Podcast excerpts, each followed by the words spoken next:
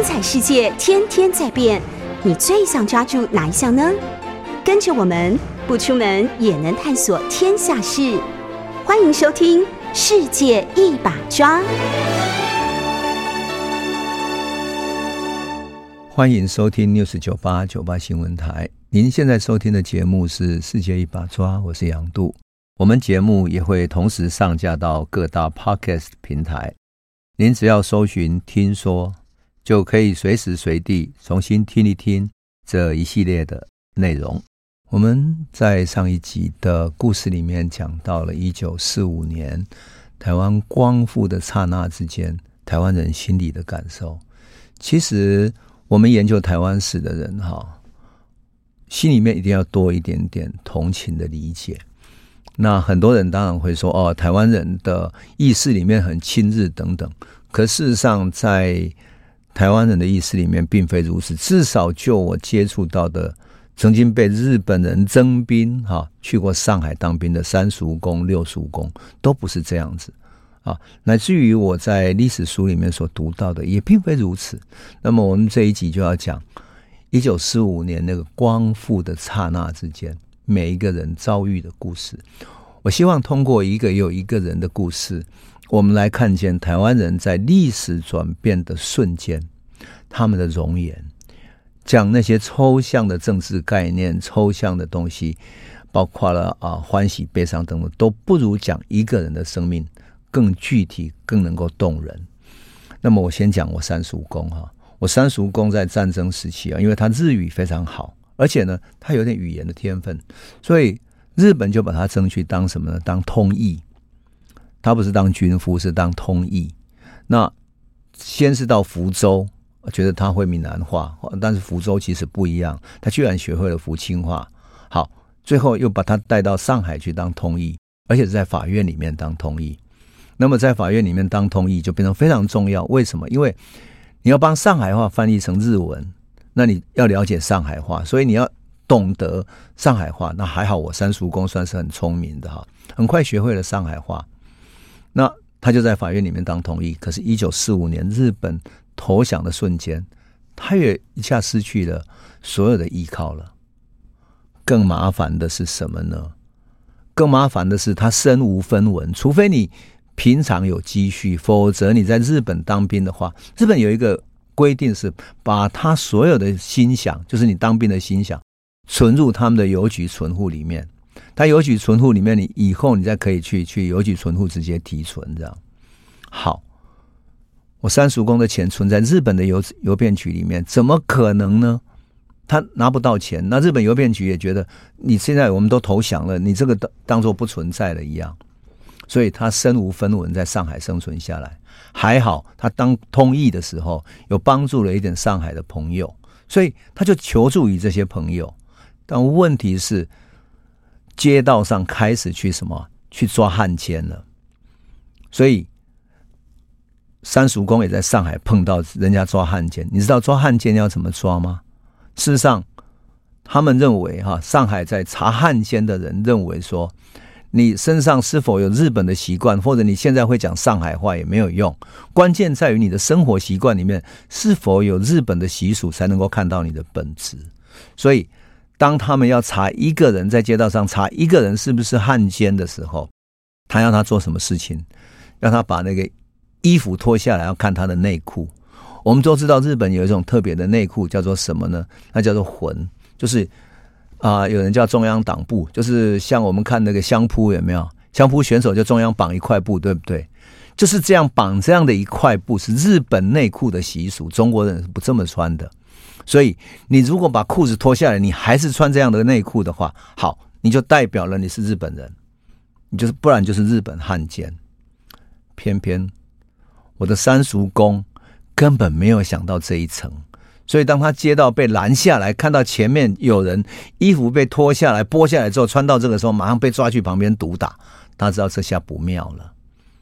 所以，当他被拦下来，人家开始叫他把衣服脱下来的时候，他立刻把外衣，就是上衣一脱掉之后，裤子还没脱，人就金蝉脱壳一样，开始往前冲，冲出去跑掉了。还好他跑得快，没有被前面的人抓到。但是他一跑掉之后，他事实上已经身无分文。他知道他在上海很难生存下去，他再怎么变装，但是他没有其他的储蓄了。他找台湾的同乡会，找台湾人在上海的一些呃同乡组织等等去求助，但也只能够拿到一点点的补助，一点点的钱，只能够就是帮助你度过这一段艰难的生活。后来。他自己还是通过了，在上海曾经帮助过，在呃在法院里面当通译帮助过的人资助他一点钱。那这一点点钱，他从上海走啊走，走到福建，走到福清，然后又到了厦门，在厦门那边一边乞讨，一边存一点钱，然后买到一个很便宜的船票，躲在那个人家运货的那种货船里面，然后回到台湾，一直到那一年春节过后，非常寒冷的冬天里面。我听我的祖母说，有一天半夜天气非常之冷，啊，他们缩在被窝里面睡觉。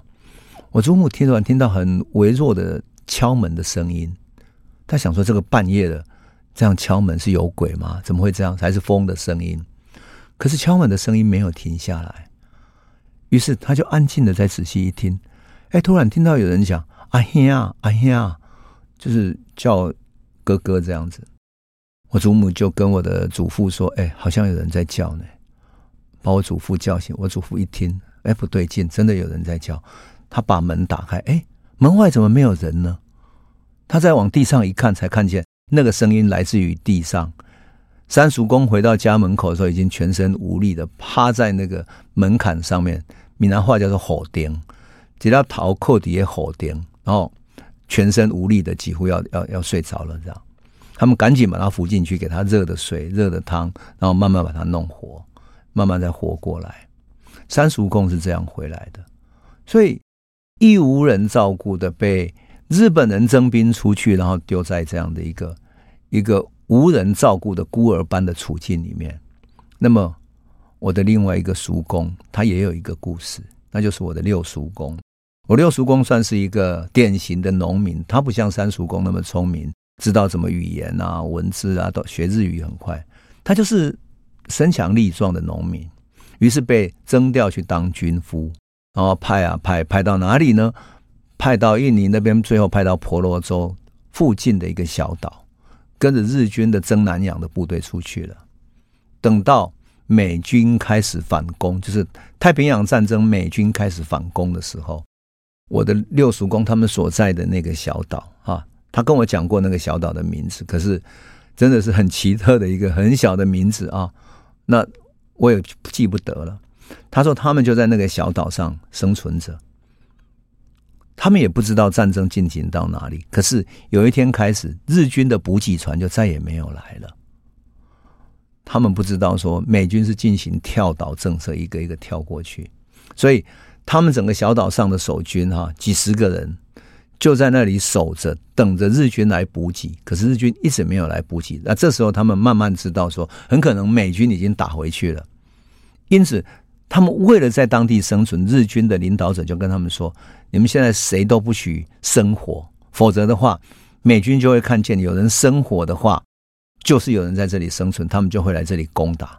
所以，他们在山上已经食物没有了，然后。”所有的原来的补给也全部没有了，只好到山上去打游击，一般的去抓一些野鸡啊、小鸟啦，乃至于虫啊、蛇啊等等。我听过我六叔公讲的说，他们为了补充蛋白质，怎么吃呢？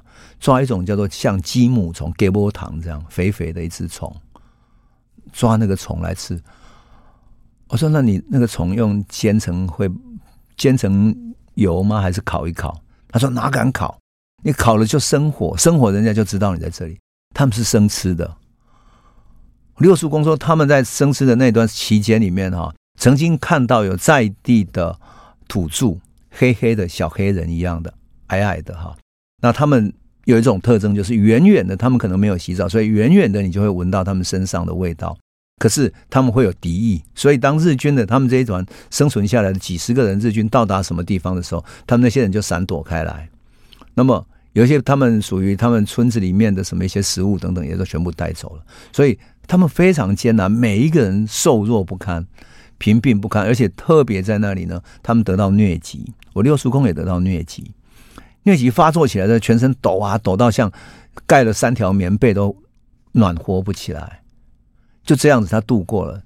直到后来不晓得经过战争了，到了日本天皇都投降，经过半年多之后，他们在小岛上终于看见了美军的飞机所丢下来的传单。那个传单告诉他们说，战争已经结束了。依据开罗宣言，日本无条件投降之后，日本如何处置等等，所有的都讲得清清楚楚。希望他们出来投降。一开始他们还不信，后来他们知道再这样下去没有办法生存的，所以这些台湾籍的军夫，当然像我六叔公他们这种军夫，也不敢说什么，只能够听着日本的这些士兵继续指挥。到最后谁都受不了了，日军的这些指挥也受不了，决定出面来投降。那么。后来呢，美军的船也到这个岛上来巡逻，看看有没有人。因为显然美军也听到了在地的土著讲这里有流落的日日军，所以他们在岛上巡逻，他们只好被逼投降了。一投降之后，我听我六叔公形容非常有趣，他说：“我们被送到美国的船上，被美军形容的这些像难民一样的这一群人呢。”看见美军的时候，觉得怎么可能人军容这样壮盛，然后还拿着那么丰盛的食物给他们吃之外，还让他们可以抽美国的香烟。他们忽然觉得简直从地狱回到人间。那么就这样子，他们被送回了台湾。可是我六叔公一生都没有得到什么，得到他当军夫的时候所存下来的钱，他一样存在日本人的邮便局里面，存在他们的那种账户里头。可是日本战败了，就赖账说啊，我们已经战败了，过去的那些都已经消失了，不见了，这样账户不见了。所以六叔公后来跟一些当年当军夫的一些人啊，他们后来有组织起来跟日本人讨这些钱，因为这些钱是当年存在邮局的啊，所以这是他们的储蓄啊，你应该还。可是日本人最后的处置很有趣，他没有好好的还给他们，而是呢打折。可是呢。几度这样来回的折冲之后，最后终于终于有还了哈。可是我六叔公一辈子觉得说，日本人你不要以为他们多么讲信用啊，赖账的时候是很无赖的。这个就是六叔公跟三叔公的故事。那我要特别讲的是说，这两个都是被派到海外去的，而他们在海外的遭遇，仿佛是没有人理会、没有人处理的，像孤儿一样流落的在世界上。可在台湾呢？台湾的八月十五号这一天又是什么样的故事呢？我们来讲一下一位陈义松先生的故事。那么，陈义松在日据时期是一个很知名的律师，而且在日本举行过的唯一一次选举里面，选上了台北市的议员。当时日本规定说，议员里面有一些名额是可以用选的，那台湾人也可以来选，所以陈义松选上了。他也算是一个台北市知名的律师啊，知名的律师。那么八月十五号这一天哈，陈义松在他的律师事务所里面的，他就打开了收音机。那前一天他已经听到说隔天哈，天皇有御音放送，所以这种重大消息要抽空听一下。可是好死不死，他的收音机的那种接收器有问题啊，性能有点。杂音很重，听不清楚。然后他隐隐约约听到说“一心一意奋战”等等，就那几个字眼。他心里想说：“好吧，你天皇御音放送也不过是要鼓吹圣战而已。”然后他就走到隔壁，隔壁就是山水亭。他律师事务所隔壁是山水亭一家料理亭。那山水亭的负责人是谁呢？是音乐家王景泉。王景泉写了很多台湾民谣，哈。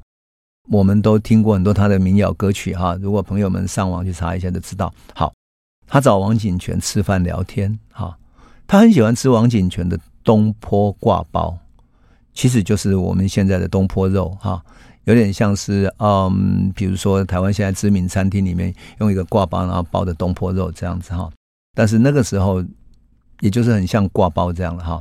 那两个人在闲聊的当下呢，在曾经在一个东港事件里面强逼陈义松无罪自首的这个人，所以东港事件就是啊、有一次的反抗事件。然后总之呢，日本的一个特务要逼陈义松，因为陈义松没有参加，可是呢要逼他自首啊。那陈义松如果自首的话，他就可以宣告破案啊。所以这个特高的这个警部补啊，日本的特务叫做什么？叫叫做佐佐木啊。所以王景全正在跟陈义松闲聊的时候，哎。这个佐佐木很仓皇的，咣啷咣啷咣冲上楼来了，一脸的惊慌，很急切的问说：“敬赏敬赏，你对这件事情有什么感想？”陈义松吃过他的苦头，因为他做些特务，专门监视这些有点异议、有点意见领袖的这些知识分子嘛。他觉得老兄你在套我的话，在罗织我的罪名，所以不可能给你留下什么把柄的。就不痛不痒的回答说：“有啊，天皇已经讲过，就照天皇陛下宣誓的，继续奋战好了。”哎，这个佐佐木说：“怎么会这样子？我听起来是日本战败宣布投降啊，怎么会是继续作战呢？是我听错了吗？”佐佐木就一脸懵了，这样子。然后他说：“哎，那你两位请稍后一下，我回去周厅里面再打听一下，我马上就回来。”啊，佐佐木就飞奔一样冲下楼去了。这两个老朋友陈义松跟王景全两个人脸颊突然这样轻轻的颤抖着。王景全看着陈义松说：“这佐佐木看起来不像开玩笑，你看他脸那么仓皇。”他说：“陈义松，你刚刚是不是听错了？是不是日本真的投降了？”那陈义松也有点犹豫了。他说：“哎，佐佐木搞不好说的是真的。”我那个破收音机哦，根本听不清楚。这个时候，两个人完全沉默不语。陈义松后来在他的回忆录里面写说，大概有十分钟的光景，两个人沉默着。多少年啊，被日本特务压迫，作为二等公民被他们歧视，被他们咒骂，情勾了，倾国奴啊，被他们这样的。那么多年的奋斗，多少年的梦想。居然有这一天，日本投降了。然后王景全也不敢大声说，只是把梦想在心里面转了又转，用台语很轻声的说，用台语哈，他台语是这样讲的哦：阿日本啊，输去哈，咱说唔忙的、较理想的社会都会实现安内，让大家要好好打拼。翻译一下，他说：日本如果输了。我们所期盼的比较理想的社会就会实现了。我们要好好打拼呐、啊！可是他只敢轻声的讲，因为他们是放在心底的愿望。过不久，佐佐木回来了，他居然很激动的说：“敬赏王先生，就是敬赏翁赏。”然后这日本输去了，日本输去了，大声的说：“真的输去了。”然后。他突然很大声的说：“太久了，受大家的招呼，真感谢你们。”然后垂下头来跟他们点头，然后整个人突然就放声大哭起来。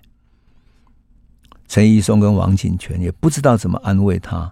事实上，这样的一个日本警察曾经是他们的监视者，他们也不敢去安慰他，也不知道怎么，当然更不敢流露出很开心的样子。然后沉默了一阵子之后。这个佐佐木就一边哭一边走下楼去了，然后王景全默默的没有说话，跑到厨房去泡了一壶很好的茶，用他最好的茶沏了一壶茶，然后放在他们两个中间倒了茶出来，两个人坐下静静的相对着，面露微笑，慢慢品尝。陈义松后来在回忆录里面说，他永远记得那个茶香，因为几十年来，他说几十年来从来没有这么轻松过，这一生第一次很放心、安心、静心的真正闻到茶香。这个就是在这个光复刹那之间，陈义松所感受到的，留在他回忆录里面，而。另外一位陈义松的好朋友呢，台南的医生，我们讲过的这个医生吴新荣，这个医生我们上一期说到了，他在一九四五年一月三号的时候就遇到空袭，然后他要送他一个堂弟去当兵，所以呢，他就想说，我们几个兄弟一定要有人活下来，否则的话，我们家族里面啊就会很啊很没落了哈，所以一定要有人努力生存下来呀。结果这一天中午的时候啊，他打开收音机要听天皇的广播，然后发现转一转，哎，怎么没有电了？算了，他就作罢了。到了晚上的时候，他的晚好朋友跑来找他了，慌慌张张的告诉他说：“天皇播送语音了，无条件投降。”哇，他吓了一跳，完全不敢相信。尤其是很长久的压制哈，让他保持警惕。他觉得这个事情可能不是真的，所以你知道，他是一个小心谨慎的人。他年轻时候就因为写过抗日的文章，写过许多文学的作品，所以坐过牢。他已经学会了说，千万不要相信统治者的话，即使是这些朋友来告诉他这样的话了。所以隔天中午，吴新荣他照常去诊所出诊，然后诊断完之后，看完医生之后，就是看完这些病人之后，他才约了几个朋友跑到郊外去。然后他们把衣服全部脱下来，跳到溪水里面去。哇！几个朋友欢呼的大笑大叫，这样子。他在日记里面写着：“他说我要洗落十年来的战争，战争的战争，以及五十年来的苦汉。作为殖民地的子民，被当成二等公民的苦汉。”他说：“洗落十年来的战争及五十年来的苦旱。上岸以后，从溪水上岸以后，他们在广阔天地之间，在没有人的海边哦，吴新荣很放心的对着大海，他高喊什么？从今天开始，要开始我们的新生命了。吴新荣是这样对待自己的，可是他还是很担心，所以他第二天还是有新的做法。那么。他会做出什么样的事情呢？我们先休息一下，再来继续诉说。欢迎回到九八新闻台《世界一把抓》，我是主持人杨度。我们讲到了台南盐分地带的作家吴新荣啊，他在日本宣告投降之后，也不敢很嚣张的大肆庆祝，反而跟朋友跑到海边去，到溪里面去，然后洗完澡，然后要洗落十年来的战尘。以及五十年来的苦汗，你就可以想见啊，多么艰难的生命，多么压抑的生命。结果，他开始大喊说：“我们要开始新生命”的时候，第二天早晨，他做了什么事情呢？他跑到一个防空洞里面。那个时候，许多的农村很多地方都挖了防空壕。好，他把他的祖先的神位拿出来。然后这个时候，日本实施皇民化政策，所以他强制很多家庭皇民化家庭要放置天皇的神道教的那个神棚，所以他家的牌位早就没有了，祖先牌位没有，放上日本的神棚了。他把日本的神棚移开，然后把祖先的神位放回去，斋戒沐浴，把身体整个弄干净了之后，焚香跟祖先在天之灵祭拜。他说：“日本已经投降了，祖国得到最后的胜利，台湾将要光复了。”这就是他对祖先说的话。可是吴新荣终究是一个医生，他是很小心的，他一点都不放心日本人。台湾民众在街上张灯结彩啊，非常开心，然后放鞭炮。可是他内心里面隐隐觉得担忧，为什么？他认为说，日本人在台湾还有十七万的军人，而且加上日本的居民在台湾有五十几万人，他们到底是要走还是要留下来呢？都还没有决定。如果日本人要留下来的话，会产生什么变数？日本人会不会抵抗，然后不让台湾回给中国？然后会不会大开杀戒？那以后中国如果要来接收，怎么来接收呢？国际局势会怎么演变呢？吴新荣毕竟是知识分子，他想的比较远，看的比较复杂，而且知道那个国际情势的复杂。这个时候，他为了打听消息，就特地答应了一个日本朋友的邀请，到日本朋友那个人的家里去探望他。他看望的这个人是谁呢？这个是一个日本的特务，专门主管日本的特务工作的。他姓氏叫平柳，和平的平，柳树的柳。他去看这个平柳先生。这个平柳先生过去，他负责长期派人监视吴新荣，然后他等于是吴新荣的在台湾的监视者，在家乡的监视者。那么，因为监视久了，所以也建立一定的交情。那么，这个人在日本战败的氛围里面，还愿意跟吴新荣见面，所以也算是一个友善的表示哈。那结果呢？他请吴新荣到家里之后呢，他不是在家里请他，而是请他到一个防空洞里面去。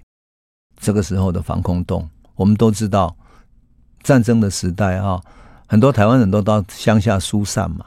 可日本特务啊，或者日本公务员不能疏散，所以他们会会在那个房子附近，或者比如说你有一个更大的房子，所以在房子的后面会做大的防空洞，哈，便于他们在轰炸的时候可以躲避。所以有一个大的防空洞不意外，只是吴新荣没有想到说，这个防空洞里面还点着灯，而且不仅灯里面还有一点点酒跟一些酒菜。吴新荣听到这个平柳很丧气的跟他说：“日本到底战败了，从今天开始我们变成战败国民。”这时候吴新荣没有没有敢表示一点点喜悦。他很谨慎的说：“但是台湾人也不是赢了，怎么说是战胜的国民呢？台湾也不是战胜的国民，而且因为我们一向是顺从的，在这个连战连败的中间，我们也没有跟你们抵抗过啊。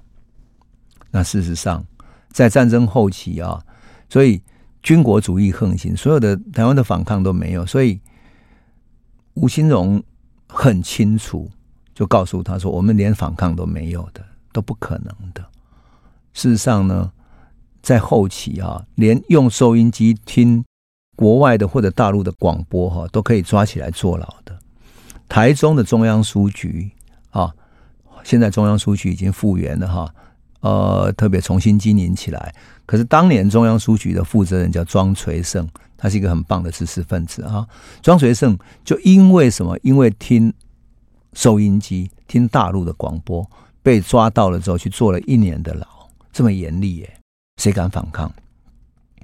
这个时候，平柳就回答说：“是是，你们台湾人没有反抗，这个我们知道，所以我们最后也没有放行那个最后的处置啊，最后处置。”吴新荣心里面跳了一下，他说。什么是最后的处置呢？他说：“最后平六跟他说，这个也是过去的问题了啦。所以我现在可以说给你听哈。最后的处置是日本军部的政策，在每一个街庄，就是乡镇哈，将庙宇改成一个临时的收容所。到了最后阶段，将所有的指导分子监禁起来，就是说各个乡镇里面的一些。”领导者要抓起来，那吴新荣就问他说：“什么是指导分子呢？”他说：“平柳就说哈，像街庄长，就是各乡镇的乡长、镇长等等，还有大地主，还有地方的有力者，最重要的是政府的黑名单人物。”哦，吴新荣问他说：“这黑名单人物是谁呢？”哦，他说：“第一名是吴三连。”第二名是庄真，就是庄垂胜；第三名就是你了。不过还好，这这份黑名单已经烧掉了。哎，吴新荣说：“可是怎么要烧掉呢？这不是国民政府的工程榜吗？”他就开玩笑，故作很轻松的说：“因为这个时候他已经吓出了一身冷汗。要对国民政府来接收的人来讲，这觉得这些人就是日本人痛恨的人，应该是光荣榜。可是呢，他只能够很轻松的笑，因为他。”他想，这太可怕了，这样，因为吴新荣听台北的朋友说过说，日本特务的手上有一份黑名单，如果美军攻打台湾，就要把他们通通抓起来，现在平柳证实说，好，抓起来之后要准备把各地的庙宇就变成临时拘禁的地方，而且这个黑名单里面的人抓起来之后要杀掉了，以避免这些黑名单里面的反抗者们跟美军里应外合。还好，最后美军跳岛跳过台湾了。吴新荣的背脊上留下许多冷汗，他想说，如果真的美军进攻，他自己会死在哪里都不知道。而且更可怕的是，对台湾精英的大屠杀，这黑名单有多长，他完全不知道。这个时候，吴新荣想到了这件事情之后，他觉得，哦，还好还好，所以他就定了定神，就说：“那你想，日本投降了，将来要去哪里呢？要走向哪里去？”这个平柳说：“日本人最听天皇的话了，所以这一次的投降，以天皇的命令来讲。”一定不会发生哈一些意外的事情，但是日本已经是无产国家了，我们打仗打到不行了哈。即使有一句说是天皇共产制啊，我想这也是最适合日本的情况。我归国以后，也只有走向这条路，其实也就是一个无产国家，大家就从头开始吧。这个平柳只好默默的这样说。这个时候，吴新荣终于得到了他想要的答案。因为他想知道的是，真正想知道的是，留在台湾的那些十七万的日本军人以及其他的五十万的这些居民们，最后要怎么办？会不会回去？如果台湾的日本人不会说因为不甘心战败，最后负隅顽抗的话，至少台湾是和平的。那么日本人最听天皇的话，应该就是放弃对台湾的统治，准备回日本了。他终于开始安心了，因为事实上，哈，吴新荣的担心不是没有道理的。最不甘心离开台湾的，其实是台湾殖民的这些日本政府的官僚们。他们在台湾居留的时候，已经高人一等，予取予求习惯了，站在台湾人头上习惯了。那更何况在这里过着优越的生活，而台湾还避过战争，还有许多物资可以生活。回到日本去，根本是战争的废墟。战争的废墟怎么生存下来呢？何况他们在台湾还有那么多的特权，有房子、有财产，还有优渥的生活条件，高人一等的社会地位，还有各种人脉关系。一旦离开，全部财产归零，回到日本，他们就变成无产阶级了。所以，有没有人可能想要在这最后做一个最后的一搏，然后希望即使是渺茫，也还可以最后一搏呢？那么，这样的结果可能会如何呢？情势可能会怎么演变呢？我们先休息一下，回头再来说。欢迎回到九八新闻台《世界一把抓》，我是杨度。我们节目也会同时上架到各大 Podcast 平台，您只要搜寻“听说”，就可以随时随地重新听一听这一系列的内容。我们刚刚说到了哈，吴新荣这一位作家非常担心日本的这些少壮军人在台湾。会不会想要最后一搏，然后抵抗中国来台湾接收的军人，然后把台湾统治起来，跟整个世界对抗？这有没有可能呢？有可能啊！他们如果不甘心要最后一搏的话，谁对他们都没有办法，因为他们控制着台湾。那么台湾人之中会不会有人配合他们呢？有可能的，因为有许多人是殖民体制的既得利益者，比如说辜显荣的家族。这个时候，辜显荣已经过世了，由辜振甫来主持家族的事业，还有一些御用的绅士，比如说许宇彬啊、板桥林家的林雄祥等等，他们会不会不甘心失去既得利益，于是跟日本军部的少壮军人结合起来？有没有可能呢？是可能的，因为日本这些少壮军人确实是不甘心啊，所以。日本少壮军人就找了这些御用绅士、这些既得利益的家族，哈，他们准备号召台湾更多的士绅来组成台湾政府。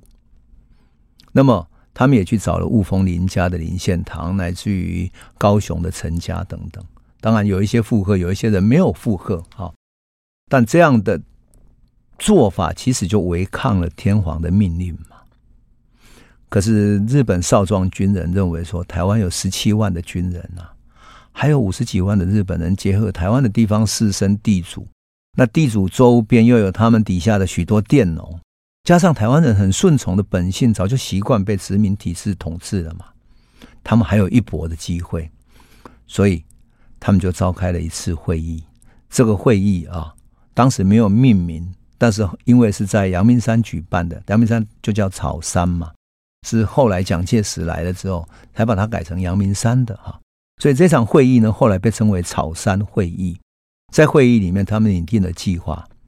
计划里面，他们打算请雾峰林家的林献堂担任台湾政府，也就是个独立政府的委员长；板桥林家的林雄祥担任副委员长；然后辜政府担任总务长，徐秉当做顾问。这样的有一个什么好处呢？仿佛这个跟日本军人是无关的，而是台湾的内部，是台湾的民众自己要站起来的，所以少壮军人就可以摆脱开这个责责任，也就是他们没有违抗天皇的命令，是台湾的老百姓自己要干的，他们是要营造这样的一个一个局势。到了八月二十二号的时候，辜振甫、林雄祥、徐秉等人。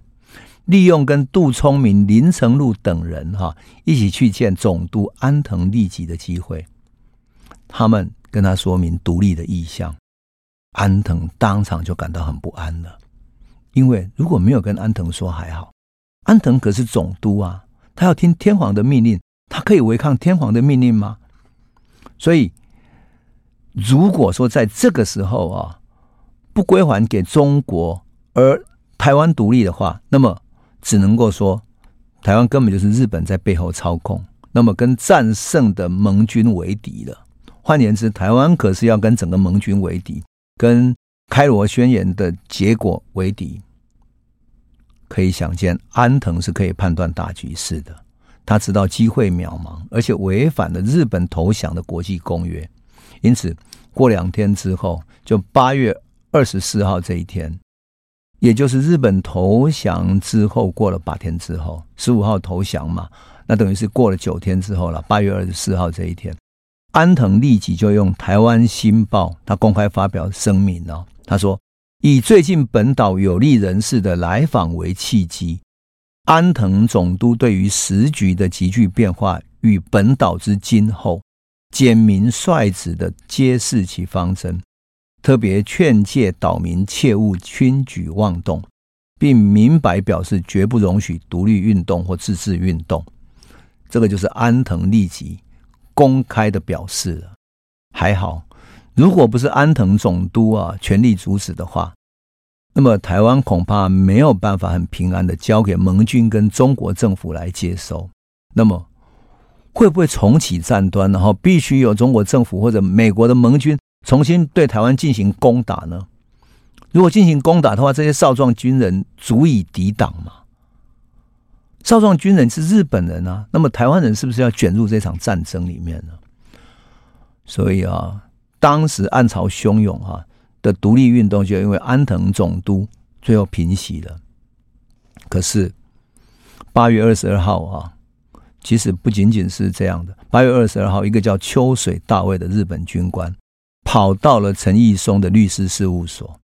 这个秋水大卫呢，是一个知识分子从军的，他知道要做做事啊，得要找有影响力的台湾人，所以他直接表明什么？他说，台湾是日本的殖民地，许多日本人来到台湾啊，现在大概有五十万的居民，大家都很爱台湾，把台湾当做自己的故乡。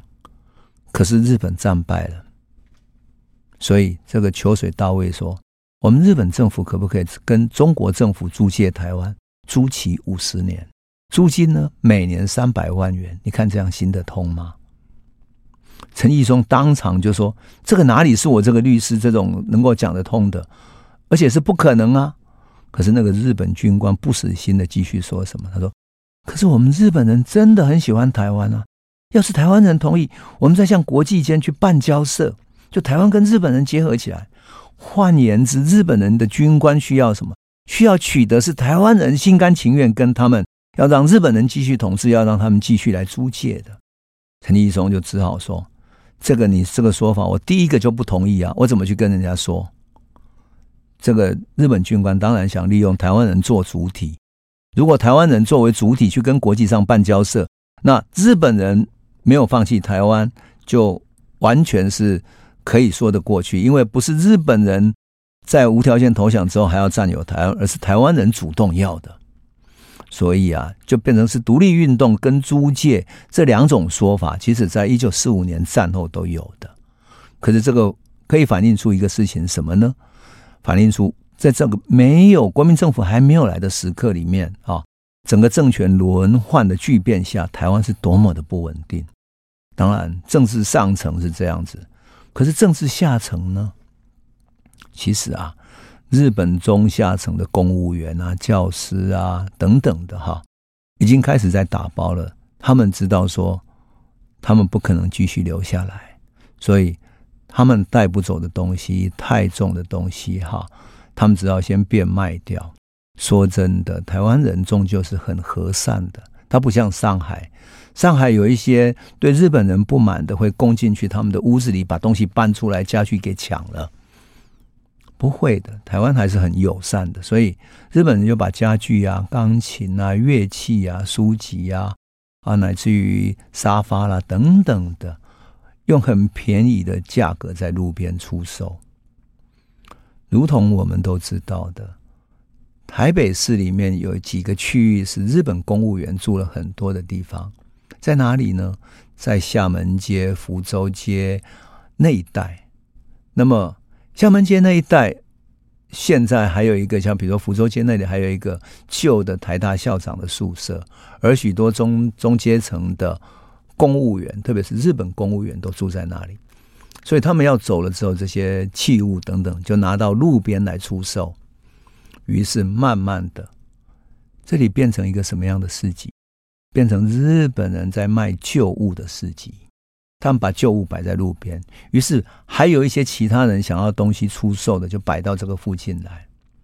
也真的有人慢慢来这里收集，然后呢，形成了一个市集。结果后来这里变成是什么？是旧书跟旧货的商场。到今天为止，厦门街还是旧家具卖的最多的卖场。那旁边的孤岭街呢，就是台湾最大的旧书的市集。事实上。都是跟一九四五年战败之后，日本人要走了，然后他们把他们的旧东西收集到这里来，然后变成一个市集有关系。当然，后来因为政策，所以古岭街的很多地很多嗯旧书店啊，就迁到光华商场。可是还有一些老店也没有走啊，所以它就变成台湾的一个南城的风景啊。前不久啊，台大的校长宿舍整理好了，那么。我的朋友管中闵就住进去了哈，我去看到那个旧的台大校长宿舍，非常感慨，觉得政权来来去去，而这些校舍还居然留着。那么每一个政权在这个土地上所留下来的是什么呢？除了古迹之外，其实在我们的生活里面还留下他们的痕迹。这些旧书、旧市集以及留下来的知识都还在，所以。我们如果在重新研究台湾史的时候，其实，在我们的生活周边都跟这些历史有关系。可是，一九四五年这个巨变哈，太大太大了，不仅仅是在台北市，或者说在古岭街、厦门街这些知识分子、公务员生活的圈子里面，其实，在台湾南部的乡下，乃至于各个地方，很多变化都已经开始了。像比如说，过去抗日的这些知识分子也开始出来了，因为这样的一个无政府状态的台湾，多么需要有人来维护它的秩序，维护它的生活啊！好，那我们今天就先讲到这里，我们下个礼拜再来继续诉说历史巨变下的台湾的容颜。